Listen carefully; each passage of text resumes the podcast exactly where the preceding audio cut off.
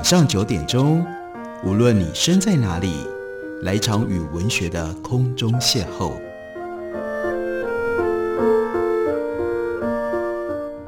杨照谈书，邀您一同遨游文学世界，认识古今中外的经典之作。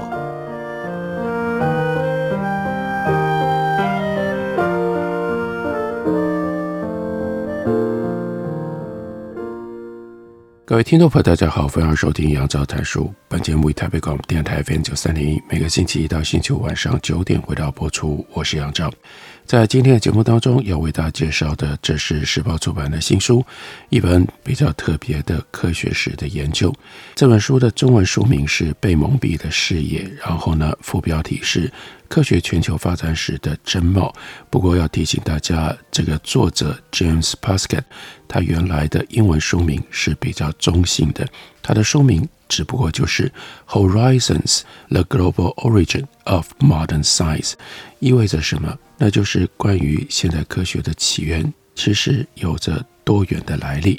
这个多元的来历，在后来关于科学史的说法，经常就只专注在西方。欧洲所发生的事情上，因而忽略了全球其他地方对于现代科学的贡献。所以这本书呢，是要告诉我们，除了西方欧洲之外，还有各地的各种不同知识的累积跟知识的追求，其实都对于今天我们所认识的这样现代科学有着很重要的贡献。在序论当中，作者 Paskett 他就说，现代科学是从哪里来的？到非常晚近，多数的历史学家都会告诉你这样一段情节：在西元一五零零到一七零零年之间的某一个时候，现代科学在欧洲被发明了。这段历史通常会以波兰的天文学家哥白尼作为起点。哥白尼在他所写的《天体运行论》这本书里面，认为主张地球是绕着太阳运行的。这是在当时。非常激进、激烈的一种想法。从古希腊时代以来，天文学家一直都相信地球是位于宇宙的中心。到了16世纪，欧洲科学思想家第一次开始挑战古老的智慧。哥白尼之后，其他先驱人物继之而起。如今，一般都把他们的开创成果称之为科学革命。这些人包括在1609年观测木星卫星群的意大利天文学家伽利略。另外还有1687年提出了运动定律的英国数学家牛顿，接着多数的历史学家就告诉我们，这种模式在往后的四百年当中一直延续下来。现代科学的历史，依照传统的说法，几乎完全就是专注讲，例如说达尔文这位推广 natural selection 天择演化论的19世纪。英国自然历史学家，还有爱因斯坦这位提出狭义相对论的德国物理学家，他们这些人的故事，从十九世纪的演化论到二十世纪的宇宙物理学，现代科学，依照我们从历史学家那里听来的说法，那就是在欧洲单独开创的产物。在这本书里，Poskett 很明确的、很重要的要告诉我们，这个欧洲。创造了现代科学的故事是个神话。在这本书里，他要就现代科学的起源讲述一种不一样的情节。科学并不是欧洲独特文化的产物。事实上，现代科学向来都取决于从全世界各地不同文化汇聚而来的人才和理念。在这一点上，反而哥白尼应该让我们看到这个面相。哥白尼他在写他的书的时候，欧洲正和亚洲建立了新的联系，在丝路上商旅络绎于途，印度洋上大帆船鱼贯往返。从事科学工作的时候，哥白尼必须借鉴阿拉伯和波斯文本所论述的数学技术，其中许多文本都是直到不久之前才传进到欧洲的。当时在欧洲乃至于非洲各地都有类似的科学交流。就在这同一段时间当中，奥图曼天文学家他们穿越了地中海，把他们的伊斯兰科学知识，还有借鉴自基督宗教以及犹太思想家的新理念结合在一起。在西非，则有廷布克图，还有卡诺这些特殊的宫廷当中，他们的数学家研读阿拉伯手稿，那是跨越撒哈拉沙漠远道传进来的。再往东边来看一下吧。那个时候，有北京的天文学家，除了载阅中文的典籍之外，他们也开始研读拉丁科学文本。另外，在印度，一位富裕的大君王，他雇佣了印度教教徒、穆斯林以及基督宗教教徒数学家，编纂出历来最为准确的几组天文学新历表。所有的这一切，点出了一种非常不同的现代科学史解读方式。在这本书当中，Paskett 他就着眼于我们要依循全球历史的关键时刻来思考现代科学史，从十五世纪欧洲殖民美洲开始，接着延续论述到当前现在。这一路上，我们探索科学史上的重大发展，从十六世纪的新天文学到二十一世纪的遗传学。就这每一起事例。Pasker，他会表明现代科学的进展是如何仰赖全球文化的交流。不过，他也要特别强调，这不是一个全球化取得胜利的故事。毕竟，文化交流有很多不同的形式，其中许多都具备有强烈的剥削意味。就现代早期的大部分时候，科学都是由奴役体系以及帝国发展所塑造成型的。到了十九世纪，科学受了工业资本主义发展影响而转型。接着到了二十世纪，科学史可以依循冷战和去殖民化的视角来予以解释。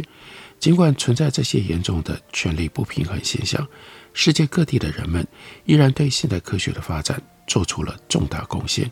不管我们着眼于哪一个时期，科学史都不能够作为一个就只专注于欧洲的故事。来予以讲述，对于这样的一种历史的需求，现在格外的强烈。那是因为科学界的军事现在出现了变化。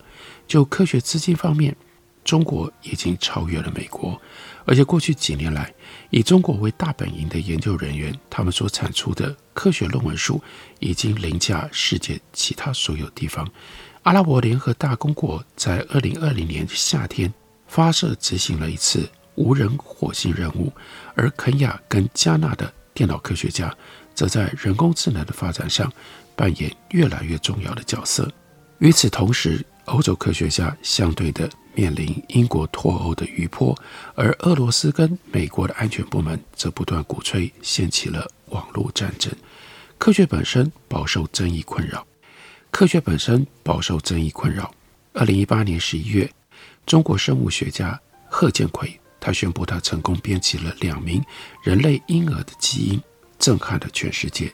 许多科学家认为这种程序太过于冒险，采用人类受试者做试验是说不通的。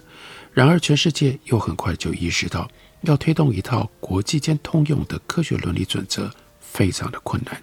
就官方上，中国政府正式与贺建奎的研究切割，并且判了贺建奎三年的徒刑。然而，到了二零二一年，俄罗斯研究人员扬言要复制贺建奎的争议性实验。除了伦理相关问题之外，如今的科学就像过往一样，也饱受严重的不平等问题袭扰。少数族裔背景的科学家在专业顶尖层级的人数不成比例。犹太科学家和学生持续遭受反犹主义的凌虐。而在欧洲和美国之外从事工作的研究人员，则往往在签证申请上遭受刁难，无法前往参与国际研讨会。如果想要解决这些问题，我们需要一部新的科学史，一部更能够真实反映我们生活世界的科学史。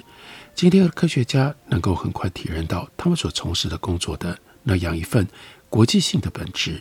不过，他们往往认为这是比较新颖的现象，那是二十世纪大科学的一种产物，而不是具备有背后五百多年历史的一段故事。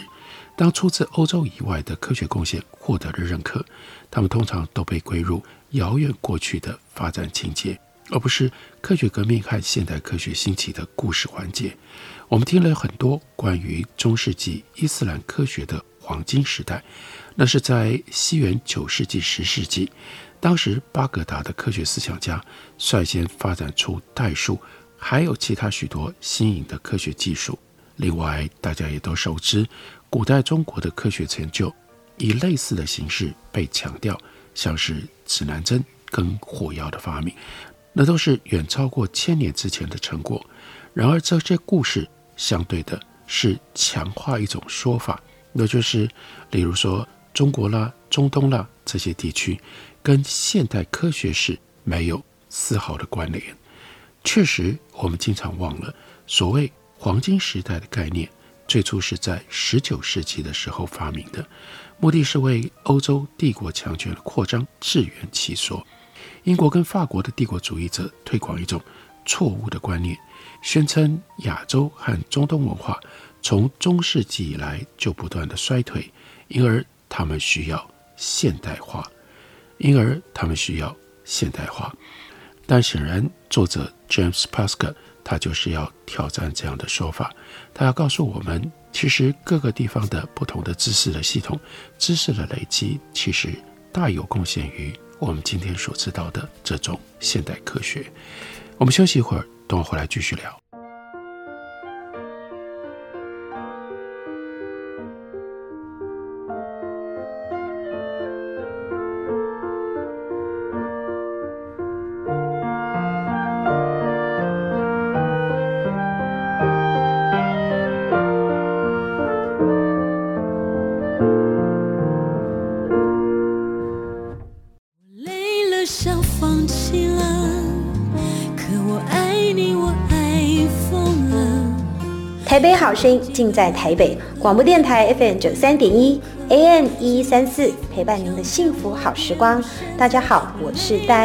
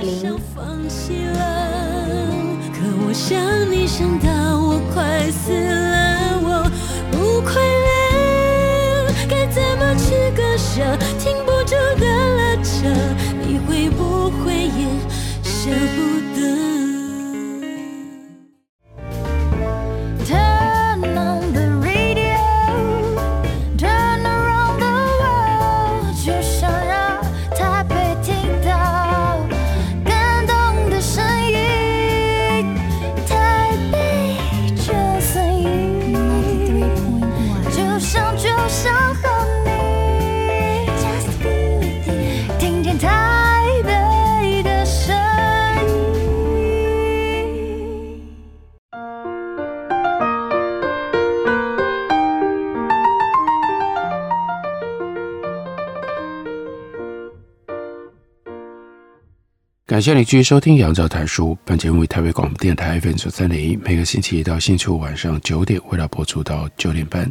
今天为大家介绍的这本书，作者是 James Pasker，书名叫做《被蒙蔽的视野：科学全球发展史的真貌》。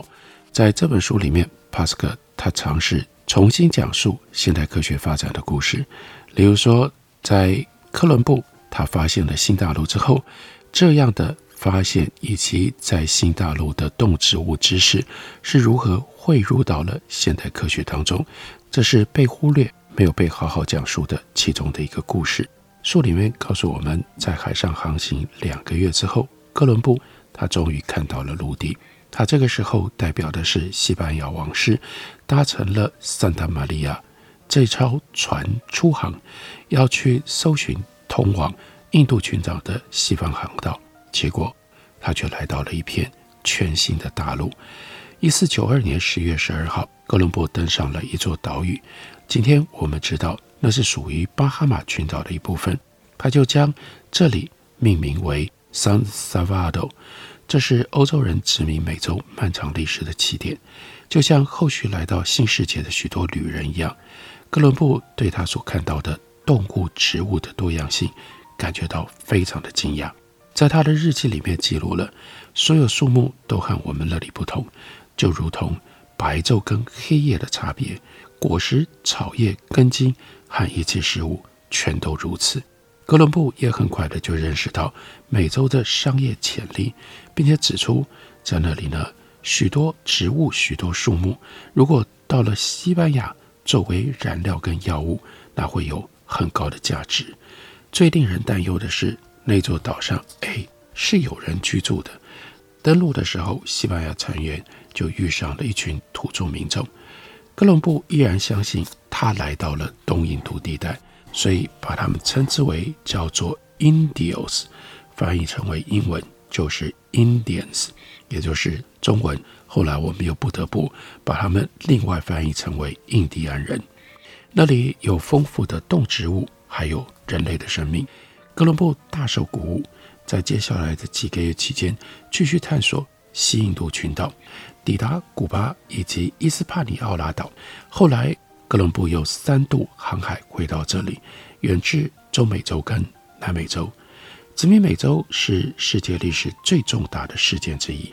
这起事件深远地影响了现代科学，也形塑了现代科学的发展，并就长久以来关于科学知识最佳取得方式的主观假设都提出了挑战。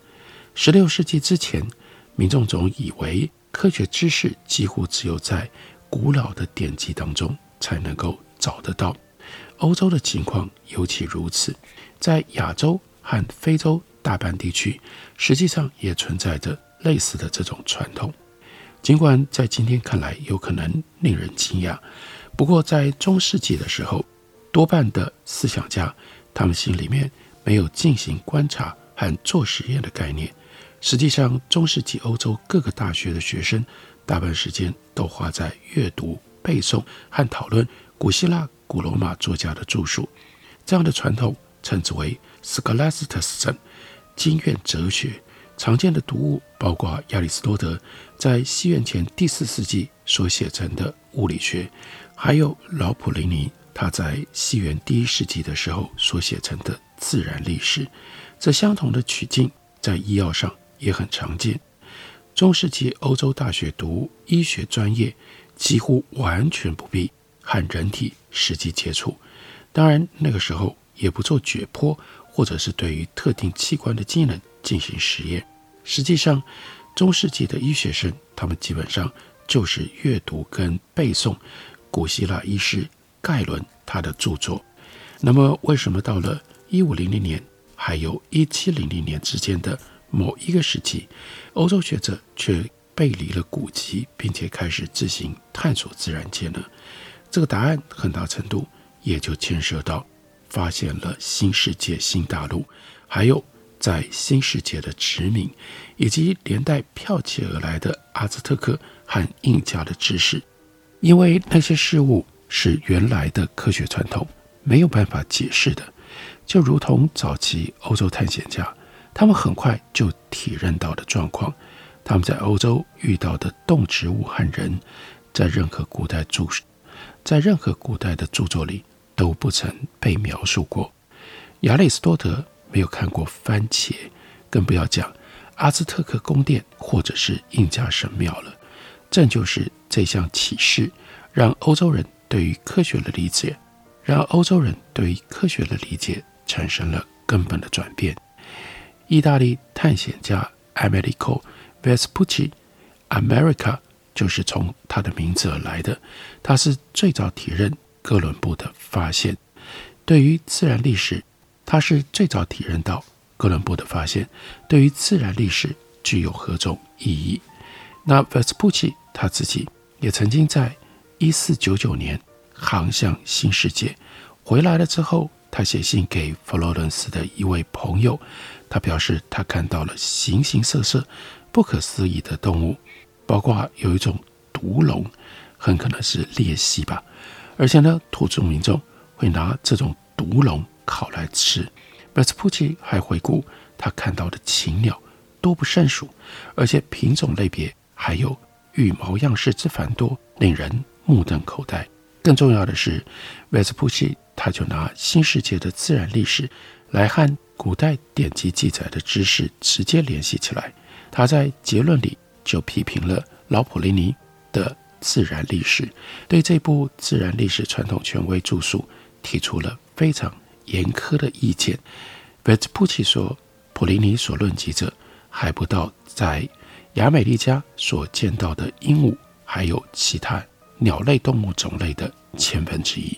维斯普奇对老普里尼的批评只是一个起点，在接下来的几年当中，有好几千旅客，有好几千名旅客从新世界回来，讲述了古代人从来不曾知道的事情。其中最有影响力的文献之一，是一位西班牙祭司所写的，他的名字叫阿斯科塔。阿斯科塔他在一五四零年出生在一个富商的家庭，他始终想要逃离这种很舒适却也很平庸乏味的成长环境。十二岁的时候，他就逃家加入了耶稣会，在耶稣会在早期现代科学的发展上扮演很重要的推动角色。那个教团的创始人罗耀拉敦促他的追随者，要在万事万物上寻找上帝，不论是阅读圣经，或者是研究自然界。因此，耶稣会士都非常重视对于科学的研究，因为这既是领会上帝智慧的一种方式，借此还能够向潜在的叛逆者展示基督宗教信仰的力量。加入耶稣会之后，阿斯科达他进入了。阿尔卡拉大学学习亚里士多德和普林尼的经典著作。毕业了之后，阿斯科达奉派前往新世界传教，并且在一五一七年启航。接下来的十五年当中，他在美洲度过，周游安第斯山脉寻找叛逆者。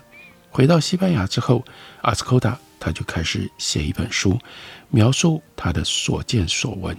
在书里面，从秘鲁的火山。一直写到墨西哥的鹦鹉，完成的作品叫做《西印度的博物学与伦理历史》，在一五九零年发表。阿斯科达他在美洲见识了众多奇异的事物，不过其中最重要的经历，应该是阿斯科达他在第一次横渡大西洋航行途中的体验。这位年轻的传教士对于这趟旅行深感期盼。特别是由于古代权威对于赤道的说法，根据亚里士多德的看法，世界区分为三个气候带，北极跟南极的特点是极冷，称之为寒带；赤道周围是热带，那是炎热干燥的地区；最后在这两个极端区域之间，就是和欧洲纬度大略相等的温带。重点在于亚里士多德认为，生命，尤其是人类生命。只能够在温带当中存续，其他地方不是太热就是太冷。因此，阿斯科达料想接近赤道的时候就会经历难以置信的高温，但事实不是如此啊！他就说，实际情况截然不同。就在我跨越，我感到很冷啊，甚至有的时候我还外出晒太阳取暖。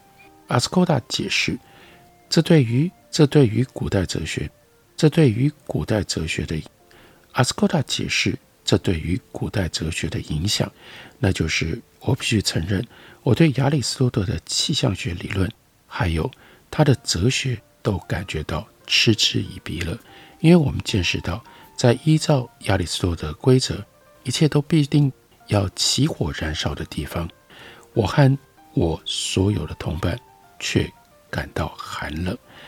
这样的怀疑，这是直接来自于自己的体验，来自于自己的观察，很快的就推翻了原来西方的知识系统。这是欧洲之所以开始有今天我们所认识的现代科学非常重要的一个起点。而这本书的作者 James Prescott。他也就特别强调地提醒我们：如果忽略了来自于全世界各地对于科学知识的种种贡献，我们无法真正了解什么叫做现代科学以及现代科学的成立。这本时报出版公司刚出版的新书，书名叫做《被蒙蔽的视野：科学全球发展史的真貌》，介绍给大家，推荐给大家。感谢你的收听，我们明天同一时间再会。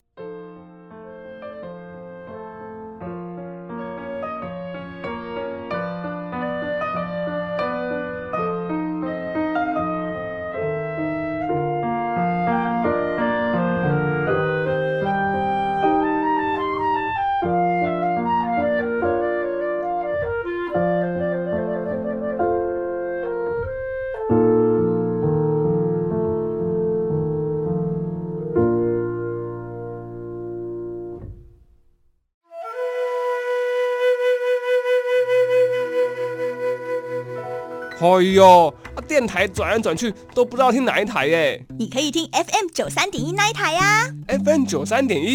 对呀，FM 九三点一台北广播电台，从早到晚二十四小时不间断，内容丰富多元，有新闻、社福、健康、教育、资讯、政策、财经，还有艺文、美食、音乐及观光，甚至跨越族群，接轨国际。哇！最重要的是，错过了节目也不用担心，因为网络上会保留六十天，让你随时随地都可以随选收听哦。哇，那我赶快来搜寻九三点一台北广播电台，让你不止听见台北的声音。